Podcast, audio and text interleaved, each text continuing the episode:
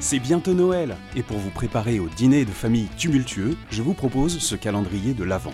Une expression par jour pour mieux comprendre ce qui se dit quand on dit des trucs. Mais qu'est-ce qu'on dit quand on parle? Aujourd'hui, tout le monde peut y arriver.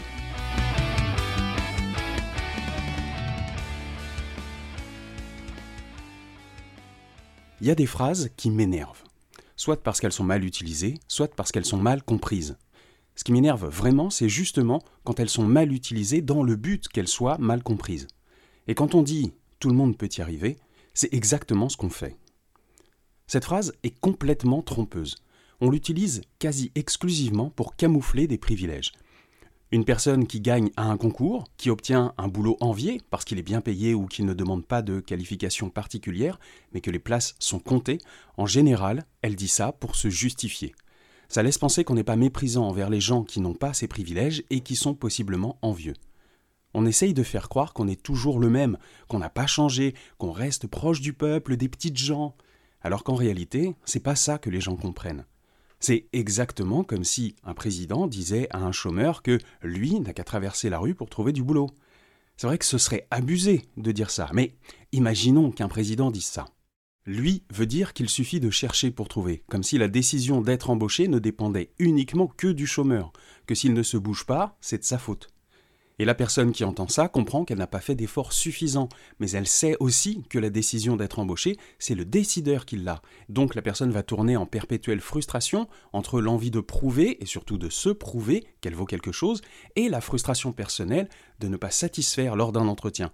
Et ce genre de personnes qui ont vécu beaucoup d'échecs d'embauche comme des échecs personnels s'accrocheront à une place tant qu'ils pourront, même si c'est un travail horrible pour eux. Avec ce genre de phrase, plus on est en échec à cause des autres, et plus on croit que le problème vient de soi-même. Ça s'apparente au biais du survivant. On l'appelle comme ça parce que seul le survivant peut venir témoigner de ce qu'il a vécu pour dire je m'en suis sorti c'est celui qui a réussi parmi une foule d'anonymes qui vient dire à cette foule qu'ils doivent continuer d'y croire parce que si lui peut y arriver, alors tout le monde peut y arriver. Sauf que ce genre de démonstration oublie systématiquement le taux d'échec. 100% des gagnants ont tenté leur chance, mais c'est quoi le vrai pourcentage d'échecs? Combien de postulants pour combien d'élus? Ce nombre reste toujours caché, inconnu ou camouflé. Dire que tout le monde peut y arriver, c'est à chaque fois un mensonge, parce qu'il n'y aura jamais autant de places que de personnes qui veulent ces places. Donc tout le monde n'y arrivera jamais. Parfois, on utilise aussi cette phrase pour dire qu'il ne faut pas de talent particulier ou de conditions sociales particulières, comme une couleur de peau acceptable, un nom ou un prénom qui ne pose pas de problème, une famille aisée ou un milieu social favorable. Parfois, tout le monde peut vraiment participer sans qu'il y ait de filtre injuste à l'entrée et n'importe qui peut se retrouver sur le podium. Sauf que, là aussi, dire tout le monde, c'est pas pareil que de dire n'importe qui. Alors, c'est un peu plus long, mais moi je préfère dire que la réussite peut arriver de n'importe où. Cette phrase aussi peut avoir des biais, possiblement, mais elle en a sûrement moins que l'autre, elle est moins mensongère, et elle peut tout autant inciter à croire en sa chance et tenter l'opportunité.